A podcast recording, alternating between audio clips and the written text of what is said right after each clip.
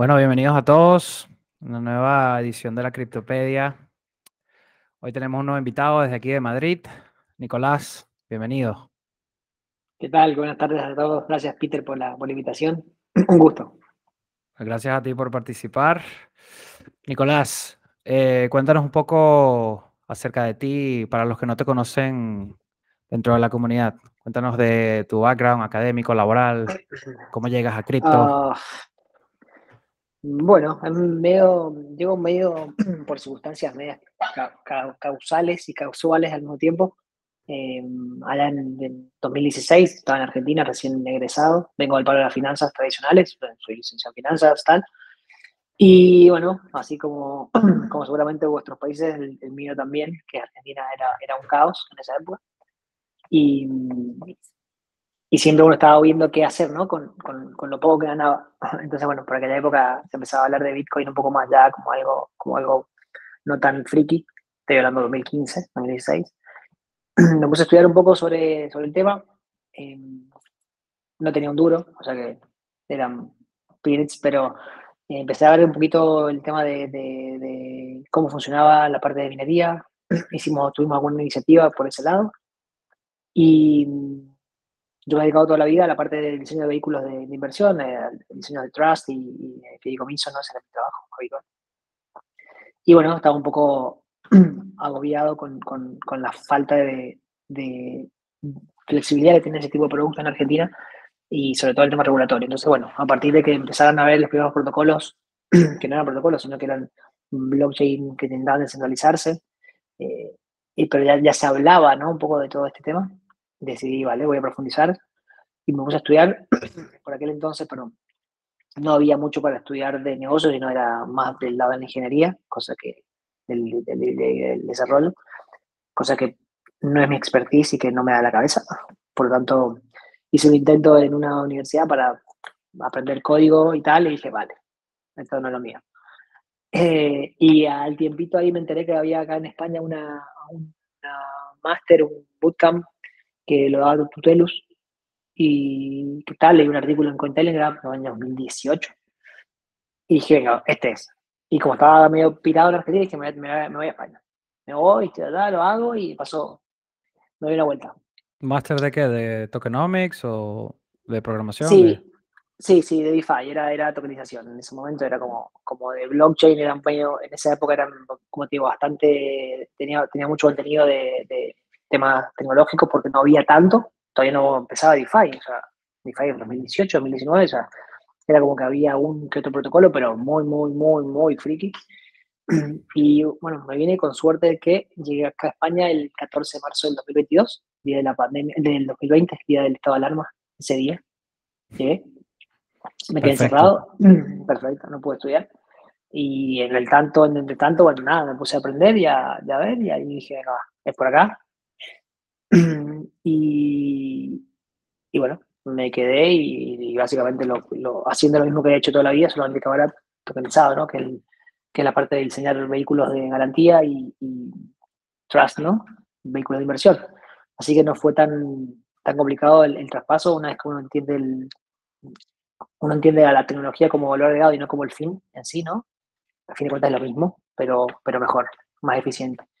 Y eso es un poco la historia del 2016 hasta hoy, ¿no? Más o menos.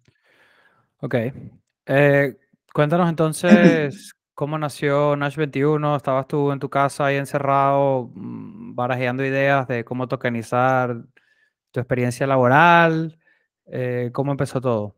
Y bueno, empezó así, empezó con, con un modelo tradicional de, de, o sea, hoy Nash es, es una, Nash 21 es una una evolución a un modelo que ya existe en la economía real, ¿no? que es los fondos de garantía, las empresas que se dedican a garantizar y de diferentes tipos de cosas. En nuestro caso puntual, en mi caso puntual, antes de, de, de National yo trabajaba en fondos de garantía que, que se ocupaban de, diferentes tareas, una de ellas era de garantizar el alquiler. Por tanto, conocía, de hecho diseñé varios mm, fondos de garantía para alquiler de economía tradicional y por supuesto, cuando empezó todo el tema de DeFi, tokenización, dijimos, venga, va, eso se puede hacer mucho mejor con esto. Te permite ser mucho más eficiente, te permite hacer esto y esto y esto, que en el modelo tradicional no, se puede. y te soluciona estos pains que, que nuestro negocio tenía. Entonces, ¿Puedes explicar de manera, perdona, ¿puedes explicar de manera básica qué es un, fondo de garantía para aquellos que a lo mejor no saben? Vale, un fondo de garantía, eso de, por ahí la, la, palabra quizás no es, la, más apropiada porque depende un poco del país, la, la regulación o el encuadre que cada país le da. Eh, en, Argentina, en Colombia, en, México, fondo de garantía significa lo mismo y es una persona jurídica que tiene un patrimonio con el cual se ocupa de afianzar o garantizar obligaciones de un tercero. Por ejemplo, no sé, Peter quiere un crédito bancario, quiere pedir un, crédito bancario o una hipoteca o quiere alquilar un piso y tiene él para pagar la cuota. No es un préstamo financiero, sino que él tiene para pagar la cuota, lo que no tiene son avales o garantías suficientes para que le den el préstamo. ¿Vale? ¿Por qué? Porque resulta que la empresa que tiene tiene menos de un año, o porque lleva en España dos meses y no tiene antigüedad, o por lo que fuese, ¿no? No puede cumplir con los requisitos que te solicitan las entidades financieras. Entonces, el fondo de garantía te dice, vale, yo te doy una garantía, te doy una aval, te hago una fianza para que tú puedas acceder al financiamiento o que puedas acceder a lo que te está buscando contratar, te cobra por eso, y en el caso de que tú falles en tu obligación, el fondo de garantía responde. ¿no? Acá en España la figura es más parecida a una sociedad de garantía recíproca, aunque no es lo mismo, pero básicamente es eso, es un, un, seguro, mal, mal denominado seguro, ¿no? Eh, bueno, un poco la idea de Nash sale ahí, sale de decir, vale, esto que existe, que hay una, una necesidad latente, que es la falta de garantías a la hora de alquilar, o sea, lo difícil que es alquilar, por esto, ¿no? Porque viene uno de afuera y viene, no sé, viene Pablo, que viene de, de su país y viene con 100.000 euros en la cuenta bancaria, pero no tiene antigüedad, no tiene un trabajo en España porque acaba de llegar. Entonces no puede alquilar. No puede alquilar y nadie le alquila. Pero es solvente, no es que no sea solvente, sino que no puede cumplir con los requerimientos que la uso y costumbre da.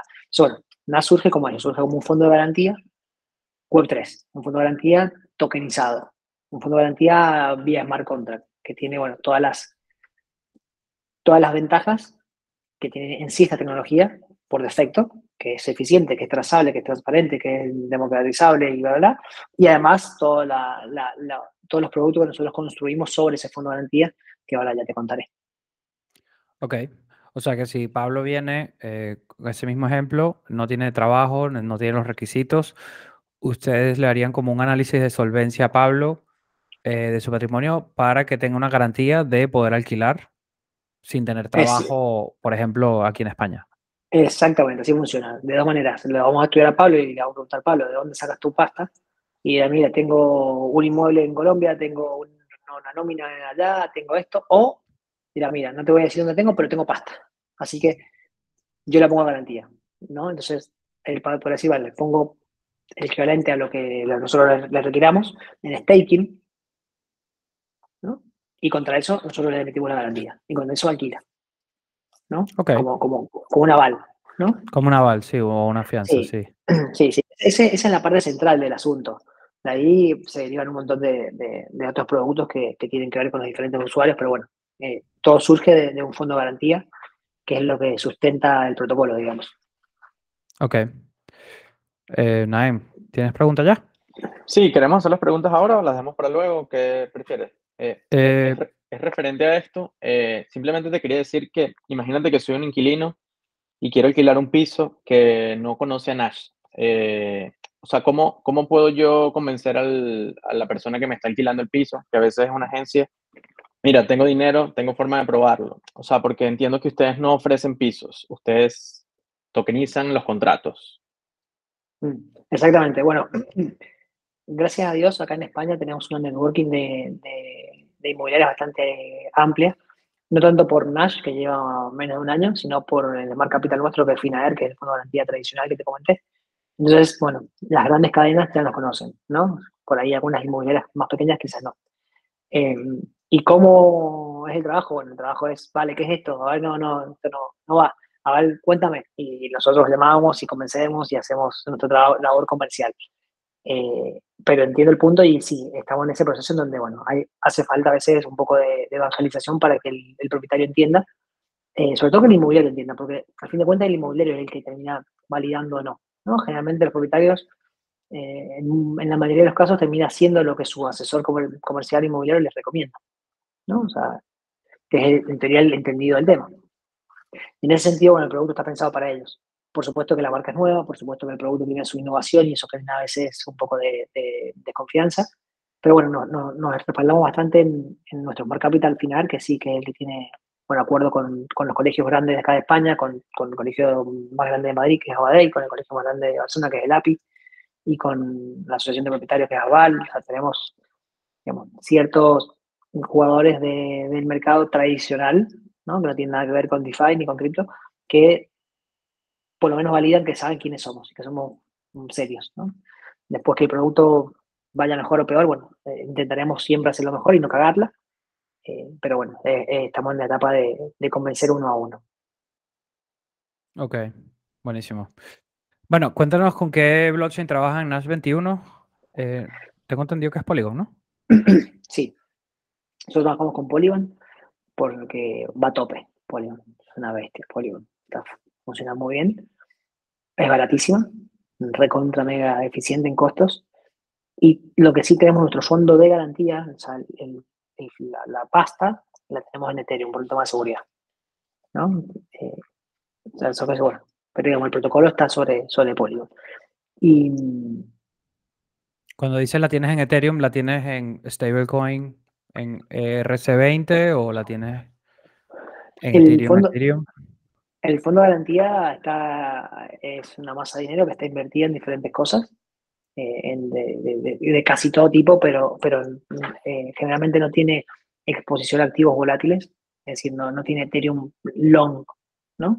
Sino que por ahí usa, puede que tenga Ethereum, pero porque tiene algún par de Uniswap versión 3 o porque Jesús hizo alguna friqueada de las suyas con un put, un call, ¿no? Pero como coberturas.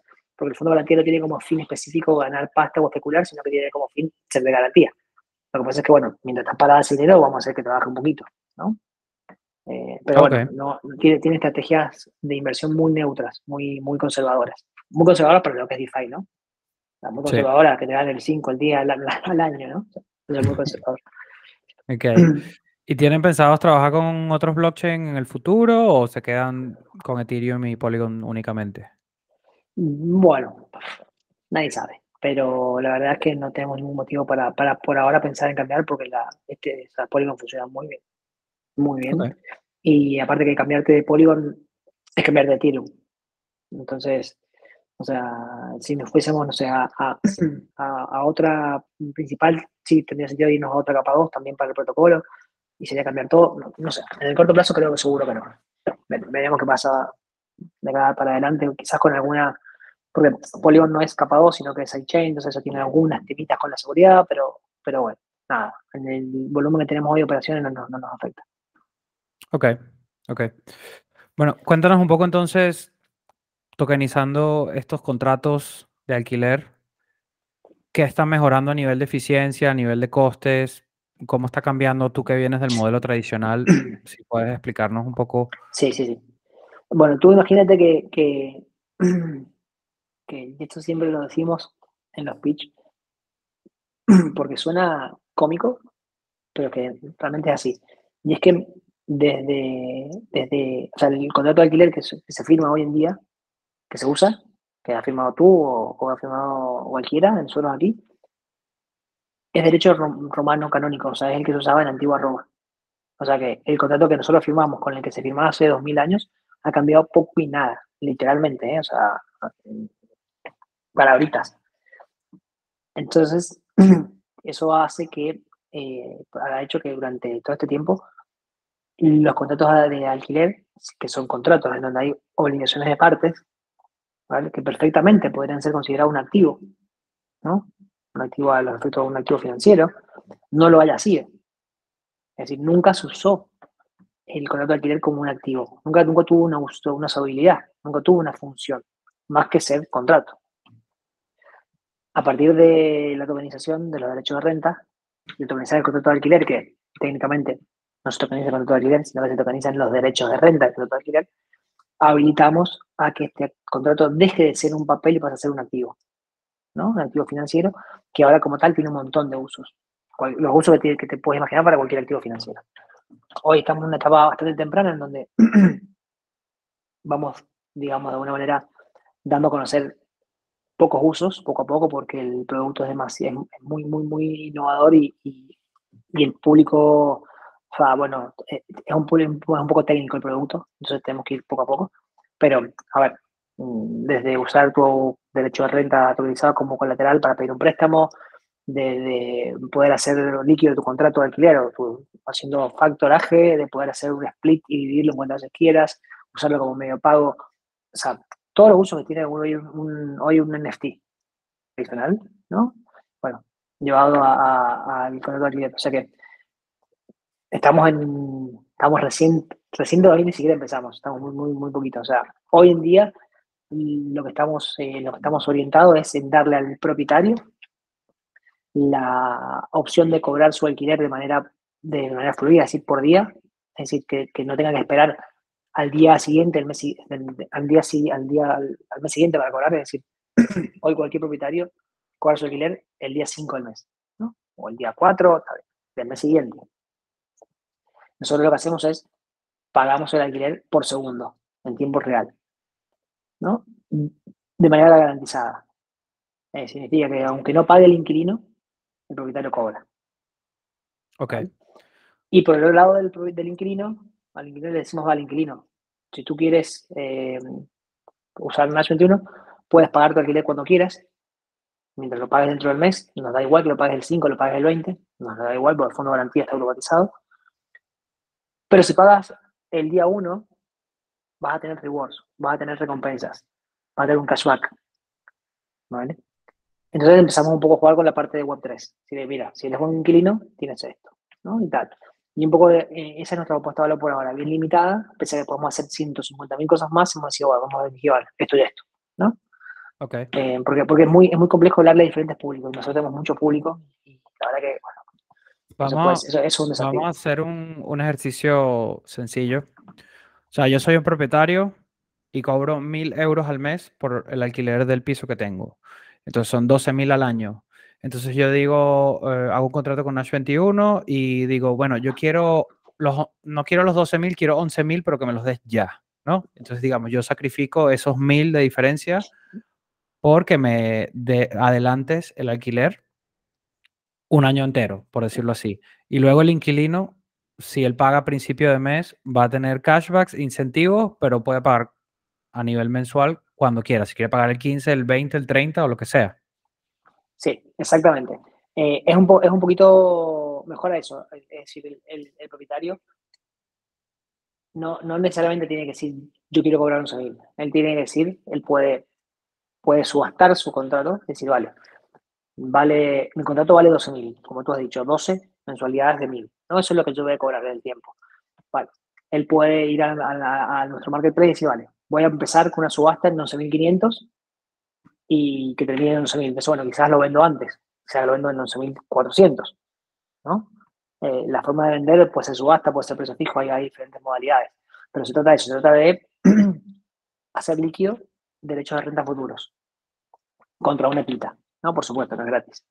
Y, y eso, esa parte, y a nivel de inversor, a nivel de inversor es bastante curioso y está buenísimo porque hemos creado algo que no existía, que es la posibilidad de que cualquier persona del globo, del planeta, cualquier persona, pueda tener una renta de alquiler de Madrid, de España, de México, de Argentina, pero sin comprar un piso. Entonces, supongamos, yo quiero tener una renta mensual, que no es mensual, es diaria, porque ya vamos a mostrar cómo, cómo por, por, segundo. O por segundo, de un piso pero no quiero comprar un piso. No tengo, porque no tengo 300k para comprar un piso, pero quiero tener una renta. Por supuesto, con sus pros y sus contras, pues son inversiones diferentes, ¿no? Tengo plusvalía, bueno, tengo acá más liquidez, allá, en fin, no, se puede comparar en, términos absolutos. Entonces, este inversor lo que hace es comprar estos flujos de caja garantizados y ahora tiene una renta. Una renta, entiende una renta de alquiler, solamente que no compró el piso. Y, y el concepto estrella de este, de este producto es el que antes decíamos que renta fluida para el propietario, para el inversor se transforma en rentabilidad fluida. Es decir, uno cuando invierte en, productos de, renta, tradicionales o, en DeFi, siempre tiene periodos de tiempo para cobro de dividendos, ¿no? trimestrales, acá el pago de dividendos por segundo. ¿no? O sea, es una inversión extremadamente líquida, extremadamente líquida de verdad. O sea, tú lo compras y al segundo que lo tienes en la wallet ya estás cobrando. No tienes que esperar, no tienes que, esperar que nadie te pague dividendos, porque se pagan solos. Y no tienes que esperar que nadie te diga, vamos a pagar dividendos. O sea, lo compras y empiezas a cobrar. ¡Pum! Que lo quieres vender, lo pones en venta. Que lo quieres vender ya, se lo vendes al pool. O sea, es líquido, líquido, líquido posta. Por el lado de las contras, entre comillas, o, porque al fin de cuentas nada perfecto, bueno, que estábamos, estás invirtiendo en derecho de renta, una inversión muy conservadora que tiene rentabilidades muy moderadas para lo que es eh, el, DeFi, ¿no? Para lo que es la expectativa del inversor cripto. No es un producto 100% para el inversor cripto. O sea, sí, para cualquiera, pero tiene una rentabilidad que te da un, 6, un 7, un 8, un 9 anual. ¿no? O sea, bueno, son rentabilidades sí, no, se, no subastan un contrato por más de... O sea, la rentabilidad va dependiendo de lo que ofrezca el propietario, según lo que tengo entendido. Exacto, exacto, exacto. A ver, si el propietario no se tiene un contrato de tanto dinero y necesita el dinero ya, porque está cagado, bueno, quizá está dispuesto a perder más del 10, pero eso ya es una cuestión esporádica. Generalmente las tasas deberían estar entre el 5 y el 7, 5 y 8 y tal que esto, hablamos de tasa de descuento, ¿vale? Tasa de descuento, que esto es un poco técnico, pero es importante que quede claro. La tasa de descuento no es la rentabilidad, porque la rentabilidad, si yo para calcular la rentabilidad debería considerar la reinversión de, de, amortización, o sea, del capital de interés, y si yo a cada rato que cobro, sumamos no todos los días, porque todos los días sería algo, pero todas las semanas, reclamo, invierto, reclamo, invierto, reclamo, invierto, mi tasa interna de retorno, mi APR, casi que se duplica. ahí estás hablando de hacer compound claro. con, con, tu cash flow de alquiler como inversor. exacto eso, exactamente, exactamente. ¿Y cómo, ¿Y cómo haces compound? O sea, ¿dónde metes ese, esas rentabilidades que estás sacando? Bueno, si eres pro, tú te apañas, por eso no quieres hacerlo. Eh, y si no, nosotros tenemos eh, dos eh, opciones para que pidas eso, son dos volts. Para esto necesitas KYC, por eso todavía en España no está, no está operativo, no estará en algunos meses. Y tienes dos volts. Estos dos volts son dos eh, fondos que, que, lo que hacen es te, te, permiten esto, ¿no? Hacer este compounding en, en, diferentes activos. Uno en derecho de renta y otro es un poquito más hardcore, que es el que maneja Jesucito. Que ahí, bueno, tiene un poquito más de exposición. Ok. Ok. Eh, bueno, eso estaría bien que nos lo expliques igual luego más adelante cómo funcionaría a nivel legal para tú declarar eso, cómo, cómo está visto a nivel ¿no? de la ley en España haciendo. O sea, parece que es como un dividendo o como, como un bono. No sé cómo, cómo se podría ver. Eh, pero bueno, supongo que se suma y se resta ¿no? lo invertido, la ganancia, y eso lo declaras como, sí, de cara, de, cara, de, cara, al inversor, lo que él tiene que declarar es la pluralidad que tuvo por la diferencia entre el precio de compra y lo recibido. ¿Vale? Hablando siempre de, que, de los derechos de renta, siempre del despido. Es decir, yo estoy, estoy pagando por 11.000 algo que vale 12. Bueno, sobre esos 1.000 tendré que tributar, solamente que yo debería hacer, si quisiéramos ser puristas, que es un fondón, debería hacerlo con periodicidad, es decir, debería declarar por mes, lo cual es impracticable porque es un dolor de bola bueno, nada, la, la, recomendación es hacerlo al principio, es decir, el momento sin ya. Pero bueno, eso ya es un poco materia fiscal, donde yo no me quiero meter mucho porque no soy experto. ¿vale? Sí, sí. no, no, y tampoco, no, tampoco nos desviamos, perdona. Yo curioseando aquí preguntando. Vale, eh, si quieres, compártenos un poco la pantalla y si nos puedes mostrar eh, cómo funciona la plataforma, estaría genial porque yo creo que así la gente lo, ve mejor también. Sí, sí, sí. Bueno, bueno tenemos una, versión que es la. Eh, nuestra, nuestro go-to-market es bastante curioso porque hemos elegido tener dos versiones. Bueno, en realidad sí me salen casi todos, ¿no? Binance, Coinbase. Eh, no, no es que me quiera comparar con, ni con Binance ni con Coinbase, por favor, no se entiendan. Pero digo, dos versiones. Una versión para newbies, donde si ustedes se fijan, no hablamos ni de cripto, ni de blockchain, ni de tokenización, ni de ninguna palabra, nada. Hablamos de casos de uso, de recibir tu alquiler de manera garantizada, adelanta tu renta, un idioma muy, muy protect, por así decirlo.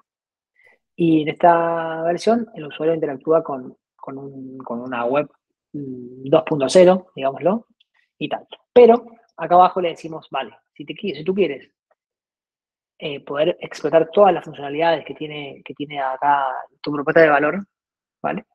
Pásate a, la versión Pro, que es donde podrás hacer las cosas mucho más eficientes y, aprovechar mucho mejor las la herramientas. Entonces te vienes a la versión Pro, acá arriba a la derecha, y acá en la versión Pro es muy Web3, como verán es bien, bien Web3, o es, es DeFi old school, y acá, acá es bastante fácil. Eh, acá tienes tres perfiles, propietario, inversor o inquilino, dependiendo lo que tú seas.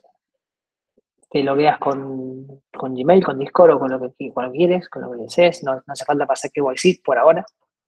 Hasta abril no necesitamos KYC, en abril sí, porque ya cuando tengamos eh, la licencia, la, la, versión nueva lista vamos a necesitar, eh, bueno, cumplir ciertos requerimientos regulatorios y bueno, se acabó el lejano oeste y se acabó la libertad que tenemos hasta hoy. Eh, pero bueno, creo que, es, creo, que es algo positivo, será algo positivo. Sí. Y acá, y acá es muy, muy sencillo. Aquí es un onboarding muy simple para, para completar un, contrato, o sea, eh, pones crear un NFT, cargas datos, cuándo empezó tu contrato de alquiler, qué duración tiene, cuánto es el precio que tiene la calle, la prueba, cuánto quieres tokenizar, ¿no? Un año, dos meses, tal. Luego, esta parte es curiosa y es divertida porque acá el usuario necesita elegir si se quiere cobrar su alquiler en cripto o en, el banco, ¿no? Y luego la invitación al, inquilino. Bueno, el, onboarding típico, hasta acá nada, nada que tenga que ver con cripto ni con DeFi, ¿no? Un, onboarding de cualquier, como cualquier otro. Como... Esto, una vez que se hace la, el onboardaje, va al análisis nuestro, al proceso de, de estudio, donde evaluamos si el inquilino eh, es viable o no. Tenemos ¿El inquilino o el propietario? El, el, inquilino, el inquilino, o sea, el propietario carga, los datos del inquilino o invita a su inquilino. O sea, en el paso número dos, esto, acá invita al inquilino, ¿no? Acá el, yo invito al inquilino, al inquilino le llega un correo y le dice, tu propietario te ha invitado a ser parte de Nash, sube tal documentación, por el tema de protección de datos es así. Entonces, bueno, el inquilino nos pasa su documentación y, tal. Y, pasamos a estudiar el inquilino. Cuando el inquilino está todo ok, pasamos a tokenizar. Y una vez que está tokenizado, el, propietario ve, la, ve sus contratos de esta manera, ¿no? De como, como si fuesen cards de NFTs. Y, acá empieza la parte interesante, ¿no? Que al fin, a ver, venga, va, tengo este, el 227, o tengo este que empezó en el 1 de enero. Y bueno, de acá tienen todas las funcionalidades, ¿no? De acá puedo cobrar la renta en tiempo real, por segundo, eh, esto, esto va pagando cada dos minutos de segundo, que es lo que se a Polygon. Puedo dividir, lo que decía, puedo dividir mis derechos de renta, puedo dividir mi NFT en cuantos NFTs tenga ganas, al infinito. O sea, no tiene sentido, pero lo podría hacer. ¿Por qué? Porque supongamos que este, esto, este NFT tiene 8.695 euros a cobrar. Por renta. ¿Eso va a cobrar hoy hasta el primero de enero del 24 o del primero de enero del 23 al del, al del 24? No, esto va a cobrar desde hoy al primero de enero del 2024.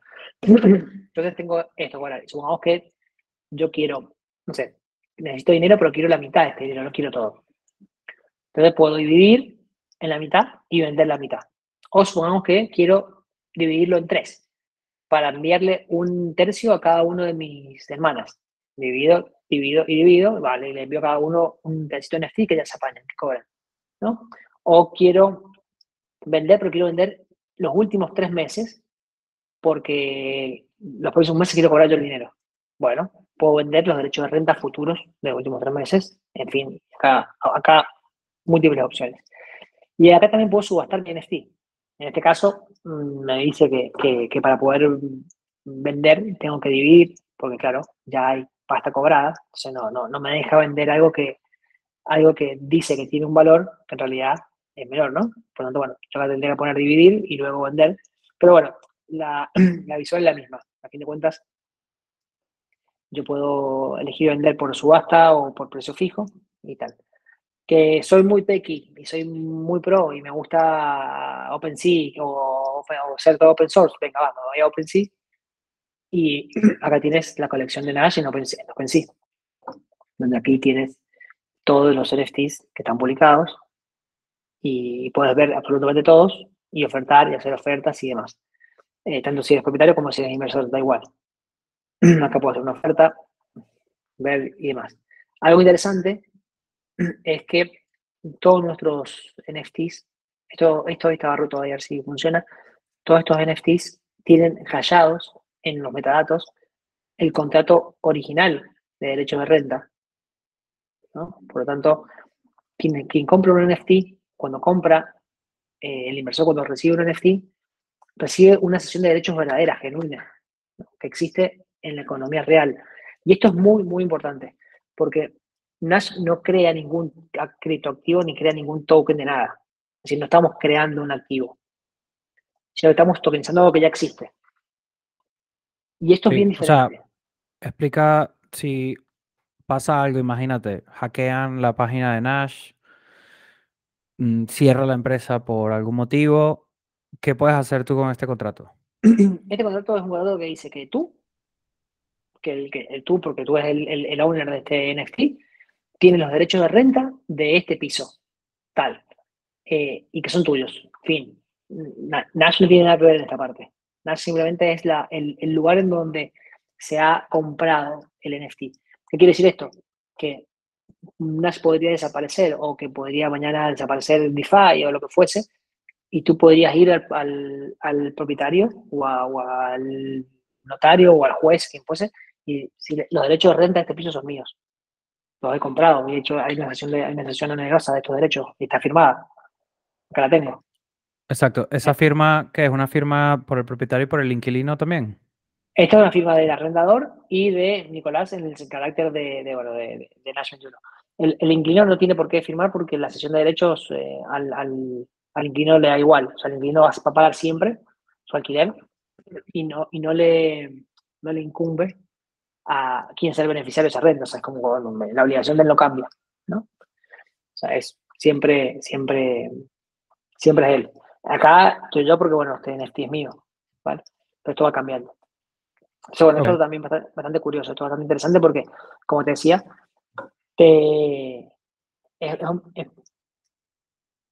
hay mucho ruido con el tema de, de cripto, con los criptoactivos, con los NFTs y tal, porque son creaciones, ¿no? que uno crea un activo que, puede no tener nada atrás de subyacente o que, o que puede ser de, difícil explicación. En este caso, nosotros no estamos creando nada, sino que estamos digitalizando algo que ya existe, ¿no? Y que existe en la economía real y que va a seguir existiendo.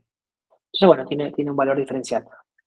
y esto, bueno, esto también es un poco el motivo de por qué la rentabilidad está tan, tan acotada, ¿no? Eh, pero bueno, creo que, creo que es un pro. Sí, bueno, pero se ve como una inversión más conservadora que genera cash flow, ¿no? Sí, y bueno, y desde el punto de vista del inversor, el inversor, bueno, como dijimos, eh, puede entrar de cualquier parte del globo y comprar contratos, ¿no? Y invertir, ¿no? Que tiene la, rentabilidad desglosada por APR o por IR. Y si, además quiere, no sé, por ejemplo, estos otros NFTs que están aquí, si no están en venta, porque el propietario mm, por el momento no está dispuesto a, poner a estas tasas, yo puedo hacerle una oferta igual, ¿no? Porque lo puedo venirme a este y decirle, venga, te hago una oferta. No está en venta, pero le puedo ofertar. Entonces le hago una oferta y le digo, vale, propietario, te doy 22.000.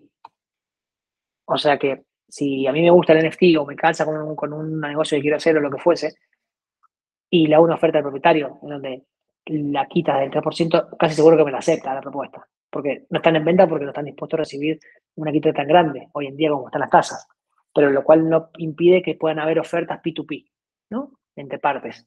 Y eso también está bueno, porque es como, nada, como tú tienes tu casa, tu departamento, tu, tu piso, no lo tienes en venta, pero si alguien te hace una oferta y que te gusta, bueno, ¿por qué no?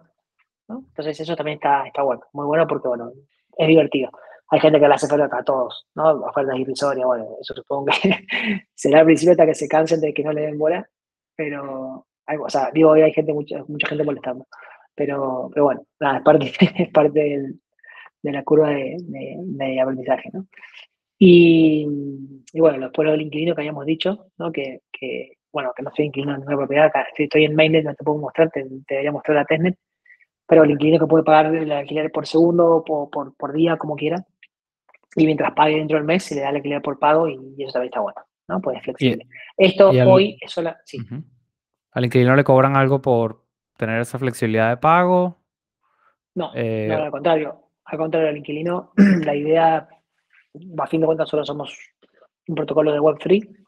Lo que pasa es que, bueno, Web3 hoy, eh, nosotros cinco, nosotros seis y algunos que otro más, muy poca gente, pero la idea es justamente es, que por usar la plataforma tengas recompensa, ¿no? El propietario rentabiliza más sus rentas, es decir, que saca provecho, el inquilino por ser buen inquilino va a tener mm, rewards. Hoy, hoy nosotros hemos decidido eh, posponer el lanzamiento de nuestro token porque no, no creemos que sea el momento. Que tenemos aprobado ya por la Comisión Nacional de Valores, bla, bla, Lo haremos seguramente más a fin de año. Pero la idea es si tú pagas el alquiler en tiempo, eh, tienes tokens, si, si contratas la garantía con nuestro token, etcétera, ¿no? Y viene un poco por, por justamente por esto, por, por hacer lo más Web3 posible. Ok. ¿Cómo, ¿Cómo sacan las ganancias entonces Nash 21 como empresa? Eh, a nivel de, ¿ustedes le cobran una comisión solo al propietario? ¿Cómo funciona eso para, digamos, un propietario que esté interesado en, en utilizar este servicio, ¿no? Para adelantar liquidez de sus contratos. Nosotros, tenemos una, un fee por la prima de riesgo que asumimos, es decir, yo me, yo me voy a hacer cargo de, de Pedro si Pedro no paga, por ese, por ese riesgo que asumo, cobro, ¿no? El modelo típico de, de, prima de riesgo de cualquier compañía de garantías, no voy a decir de seguro porque no, es, no, es, exactamente el mismo, pero, pero muy similar. Y luego tenemos la, la, parte de marketplace, donde por la intermediación, por ser el lugar donde se juntan propietarios e inversores, también tenemos un fee al del mismo, mismo tipo de modelo de OpenSea, solamente con un poco más barato. Porque al ser un, un NFT financiero no podemos castigar con el 2,5 como, como OpenSea, ¿no? Solo cobramos el 1% por intermediar. Y, y bueno, luego está la parte del negocio financiero, que, que, que eso ya no son fees, eh, no son regalías, y, sino que son ya rendimientos financieros propios de, la actividad que podamos hacer de factoraje o de los rendimientos que generan los diferentes productos de inversión. Que, eso, bueno, eso es variable, ¿no? eso ya así un poco más, determinado. Y, y bueno, eso es todo. Ahora estamos próximos en, en, como te decía, a ver si llegamos a mayo, eh, a ver si lanzamos la versión 2.0, que es la versión donde todo lo que te acabo de mostrar se puede hacer en euros, ¿no? que hoy solamente en cripto, ¿no? todo que puede, toda la parte interesante se puede hacer en cripto, si quieres hacerlo en fiat, puedes hacer muy poquitas cosas, como anticipar la renta, cobrar el día 1, ¿no? No puedes cobrar por segundo, no puedes hacer la mortal. Bueno, en la versión 2.0 sí que se puede hacer todo con, con euros. Y algunas sorpresitas más que no puedo contar, pero que, tienen que ver con, con devoluciones de, rewards y con incentivos para, para los usuarios del protocolo. Ok, muy bien. No sé si alguien tiene alguna, alguna pregunta. Pablo, espérate y voy a ponerles la opción para que se puedan liberar el micrófono. Ahora puedes.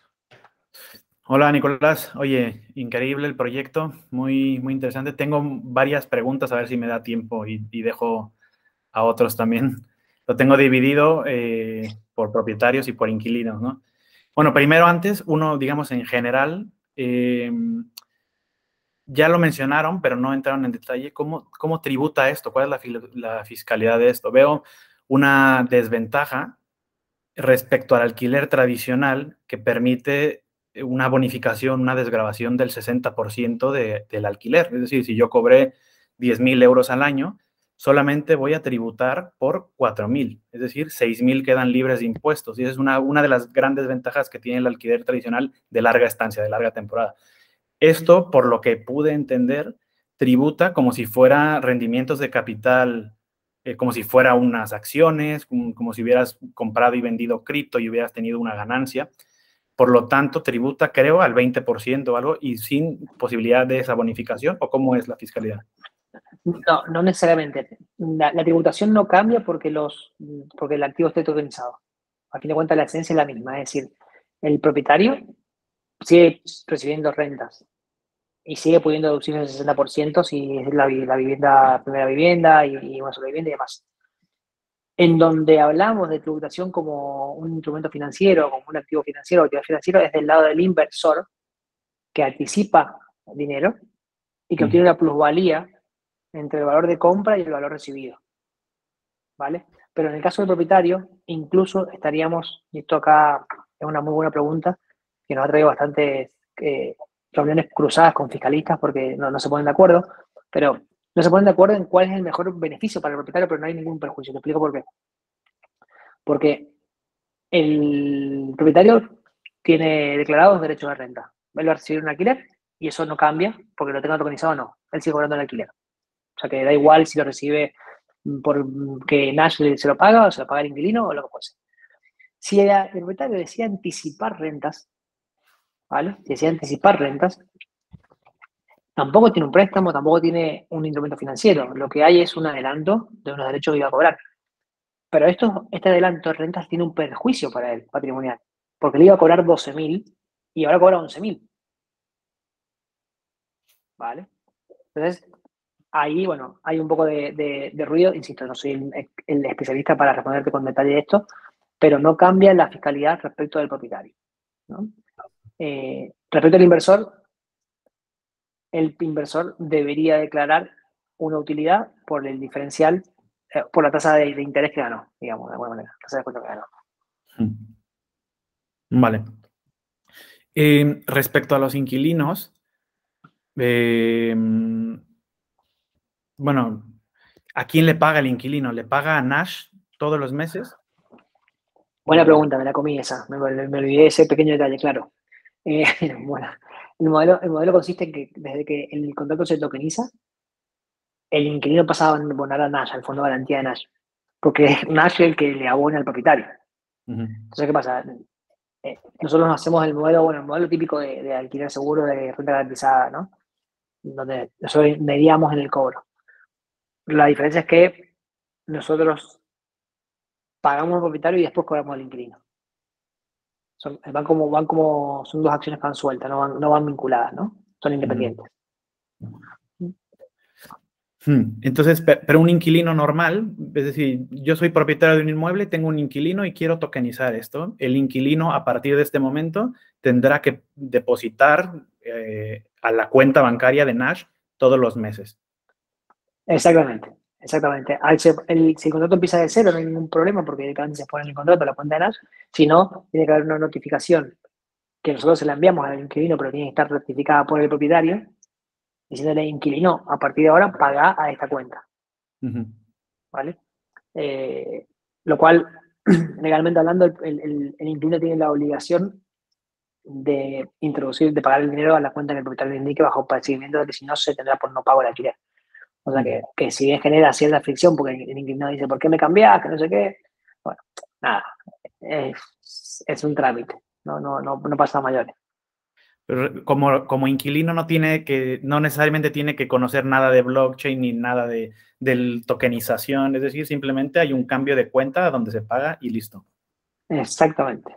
exactamente. Para el inquilino es exactamente lo mismo. Con la diferencia que si fuese un usuario Web3, el inquilino, que hoy, insisto, muy poquitos, sí tendría beneficios, un montón de beneficios, ¿no? Como que podría pagar por cuando quisiera, en vez de tener que pagar el uno, y que obtendría rewards y, todo esto, todo esto, estos beneficios de, de, la blockchain.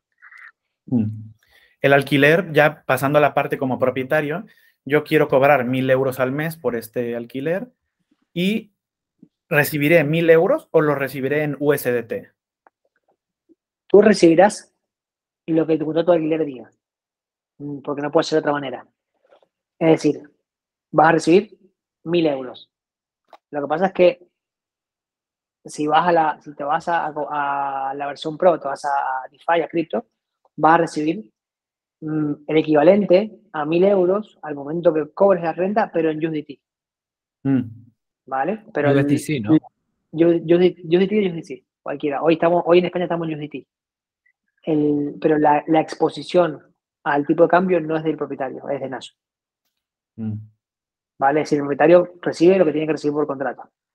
Eh, eso en cuanto el euro estable tenga volumen, lo, lo miraremos. Pasa que hoy, hoy, por ejemplo, mandaron la noticia de que, como buena noticia, había llegado a 600 millones de volumen, lo cual para nosotros, nada, es una barbaridad, pero a nivel de protocolo a nosotros nos necesita por, un poquito. Entonces, le falta un un poco de meses al euro estable. Eh, ese es un pequeño pain que, que, tiene el modelo, que lo tiene hoy para nosotros, que hoy lo soportamos nosotros con, cobertura de tasa y con coberturas de monedas por detrás. Eh, pero bueno, en la medida que pudiésemos trabajar con un euro estable sería mucho más simple. Vale, y me entra una duda como inversor. Si yo quiero o a cualquier persona quiere comprar desde otra ciudad un, smart contracts para, para, recibir el alquiler, ¿qué pasa si ahora ese inversor tiene este NFT, tiene este, contract, este smart contract y el inquilino se va? ¿Qué pasa? O sea, yo ya pagué mis 10 mil euros por este contrato y de repente el inquilino ya no está, ya no hay, ya no hay quien pague ese alquiler. ¿Qué pasa? Buena pregunta. No pasa nada, porque el propietario, el propietario, el inversor sigue cobrando los derechos de renta porque él tiene una sesión de derechos de renta actuales o futuros, ¿vale? Garantizados. O sea, el contrato que yo que, recién les mostré, que les invito a que lo lean, dice que yo estoy comprando los derechos actuales de este contrato de alquiler y que en caso de que se rescinda voy a cobrar los derechos de renta futuros y que estarán garantizados. Por lo tanto, el problema, entre comillas, lo va a tener Nash y el propietario. ¿Por qué? Nash porque adelantó el dinero, o sea, está pagando al inversor la renta y no las está cobrando, y el propietario porque tiene que reintegrarlas. ¿Vale? O sea, el propietario tiene que reintegrarlas. Nosotros le damos 90 días de gracia para que busque un inquilino. Rápido. Si durante esos 90 días no busco un inquilino, se le transforma en un pasivo la deuda y nos debe ese dinero a nosotros. Se transforma en un préstamo, o sea, porque te di dinero y al fin de cuentas nunca hiciste un contrato nuevo, pero debes. Fin. ¿Vale?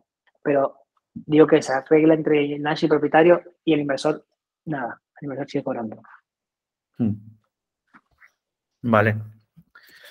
Em, tenía otra pregunta, pero se me, ha olvidado, así que si alguien quiere, en lo que me acuerdo, eh, alguien quiere preguntar. sí, yo, yo voy a preguntar un par de cosas. Eh, lo, de lo, de los 90 días, eh, eso quiere decir que si yo, si yo tengo un contrato de alquiler, yo soy propietario, tengo un contrato de alquiler tokenizado y a 12 meses y en el mes número 9 se va mi inquilino. ¿Eso quiere decir que yo me puedo desentender? No, no te podrías entender porque si a los 90 días, o sea, si te quieres entender te puedes entender, pero el pasivo sigue existiendo.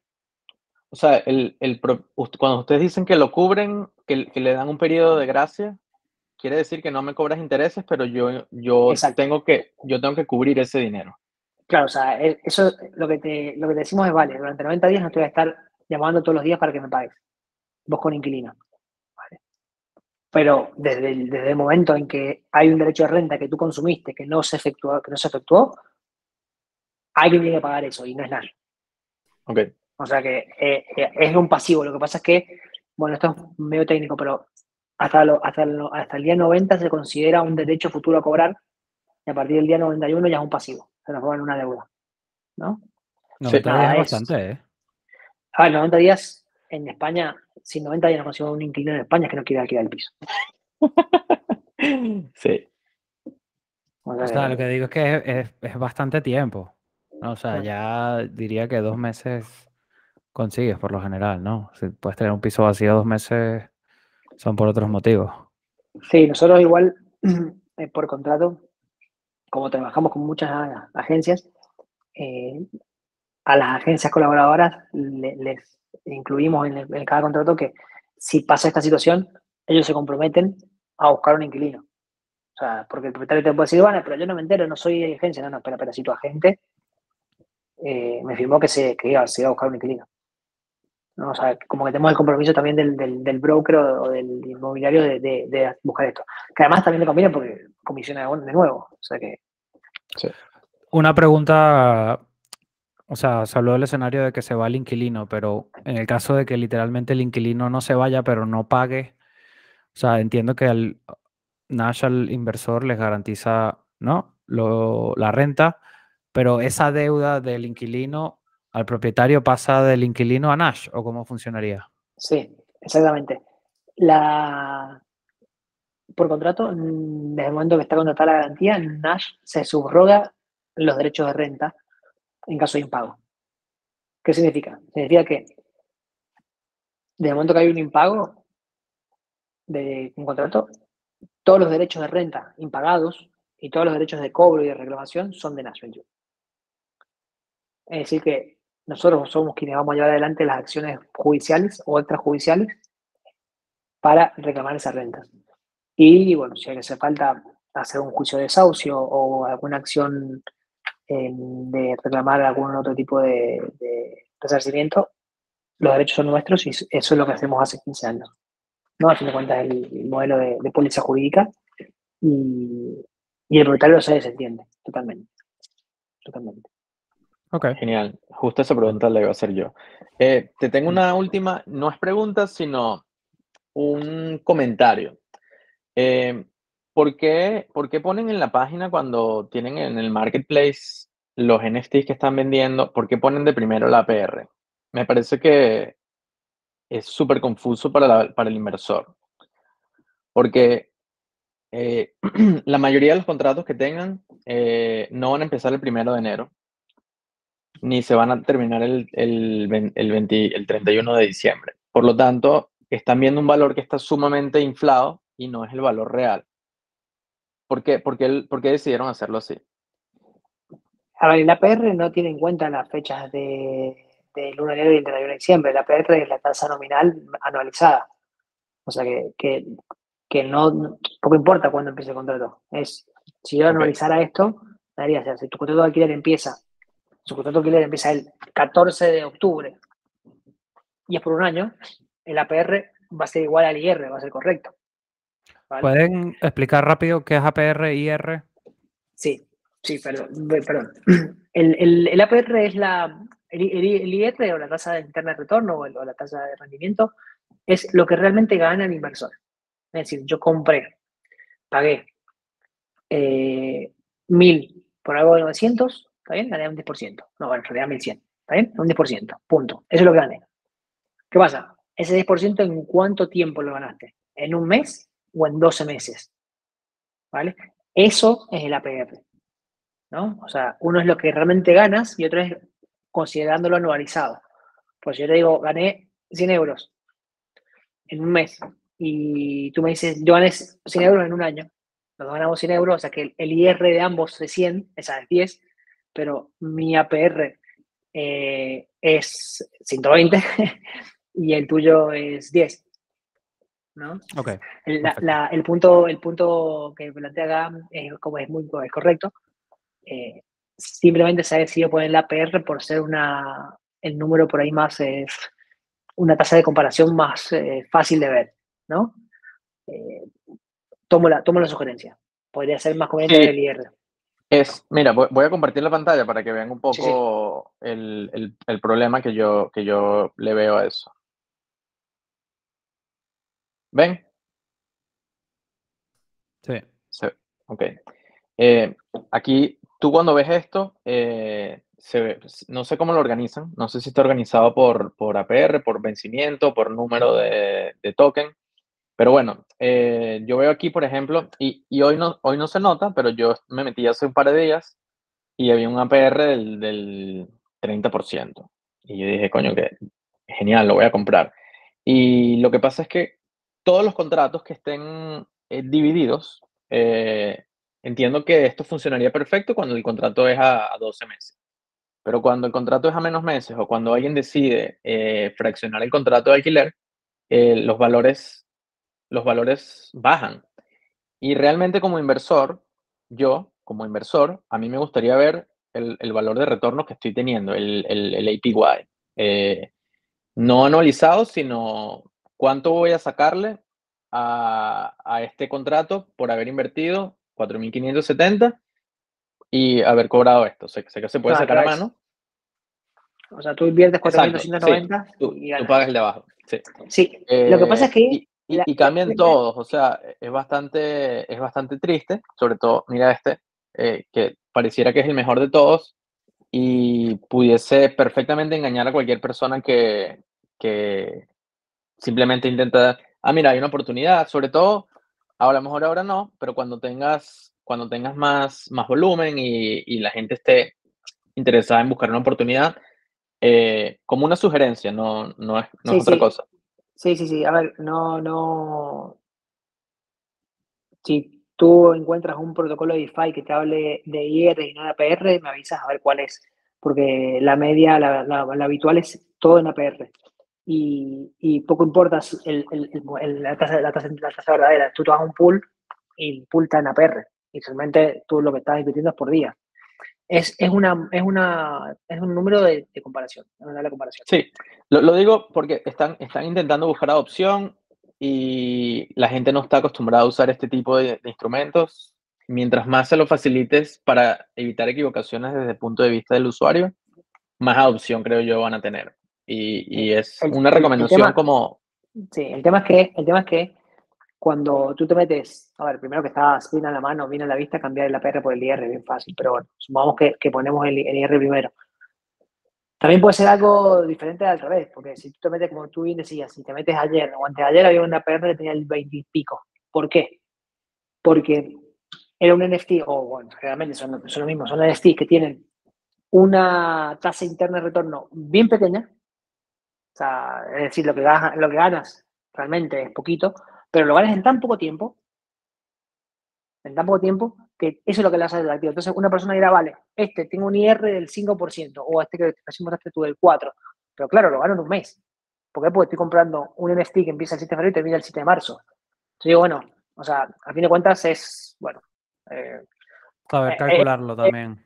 Sí, sí, no, la verdad, sugerencia la tomo. Nos la han hecho, nos han hecho de los dos lados. Hay algunos que, que, que opinan como vosotros, otros que dicen no, tal nada, me parece un buen punto a, considerar. Yo creo que sí, o sea, yo creo que el punto de que entre más sencillo sea para la gente entenderlo, mejor. Porque aquí estás agarrando y estás utilizando un modelo que realmente está súper bien, súper interesante, donde muchísima gente que no tiene nada que ver con cripto puede adoptarlo. Eh, y eso, entre más, entre más sencillo sea, más uso tendrá, probablemente, o más gente lo, lo pruebe. Sí, lo que pasa es que también, a ver, es, si tú te vas, eh, es una discusión sin, sin, fin, porque si tú te vas a, nuestro público al que queremos ir, que, que desde el punto de vista inversor, que es un inversor tradicional, no un inversor que no es un inversor de DeFi. Mm, cualquier inversor de, de real estate está acostumbrado a ver todo en tasas anuales, anuales. O sea, el plazo fijo anual, la tasa de, del alquiler anual. Entonces, es como una unidad de, de, ¿es lo que ganan? No, no es lo que ganan. Claro que no es lo que ganan. Eh, un préstamo participativo, cualquier, cualquier STO. Entonces, tasa del tanto, y tampoco es, no es el rendimiento, ni siquiera es la tasa, o sea, es la tasa anualizada. Pero, ¿qué pasa? A efectos de comparar, tú dices, vale, si invierto 10.000 en Nash, o estos 10.000 los invierto en un plazo fijo o en una STO X, ¿cuánto ganaría? Y bueno, la única forma que tienes de comparar de manera equitativa es con tasas nominales. Porque si te vas a tasar de equivalente, dices, bueno, pero ¿cuándo empezó? Eh, ¿No? Entonces, bueno, eh, sí, tomo, la, tomo la, la, sugerencia, vamos a darle un par, de vueltas para ver que sea lo más, lo más interesante posible, lo más fácil posible. Sí, está muy bien. Igualmente ese target opera diferente y hacen un portafolio con eh, bonos al 4%, contratos de alquiler al 6% y hacen un combinado y eso es lo que... Bueno, pero por ejemplo, por ejemplo, bonos del 4%. Bono del 4% si lo compras anualizado. Porque si el bono lo compras con habiendo pagado dividendo lo, compras, o lo compras después del corte, no está el 4%. Esa es la tasa que dice el bono. Claro, es lo mismo. El bono te dice tu tasa de rendimiento es el 2, no. Pues estás al 4, a tomar por culo. Y, y, sí que sí que pasa que, que, que, el, sí que la gente se lía, es cierto. La gente se lía. Bueno, eh. contenido educativo para aprender a usar Nash eh, tienen ahí de tarea bastante. Y también de cómo tributarlo creo que sería súper de ayuda porque a, muchas, a muchos de nosotros nos interesa, por ejemplo, algo así, pero yo lo primero que me pregunto es, ay, ¿cómo declaro esto? ¿Cómo hago esto? ¿Sabes? Todo ese contenido en, bien. En nuestro blog tenemos varias notas de fiscalidad, incluso en el YouTube.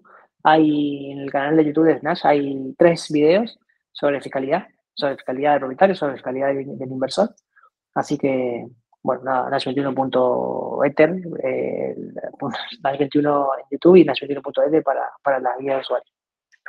Perfecto. ¿Algo más? ¿Algún sitio donde te puedan encontrar eh, a ti si te quieren contactar? Discord, al que quiera. El usuario es Nico Barilari y a todos invitados a, ser parte y, agradecido del espacio y agradecido del feedback y de la buena onda constructiva. Así que, eh, nada, eh, un gusto. Buenísimo, buenísimo. Pues nada, muchísimas gracias. No sé si alguien más tiene alguna pregunta antes de cerrar. Si no, ya lo dejamos, que estamos sobre la hora y, y Nico, muchísimas gracias por, por tu tiempo ah, y por interesante la plataforma. Gracias, gracias, un gusto. Bueno, pues nada, gracias. que descansen todos. Hasta luego.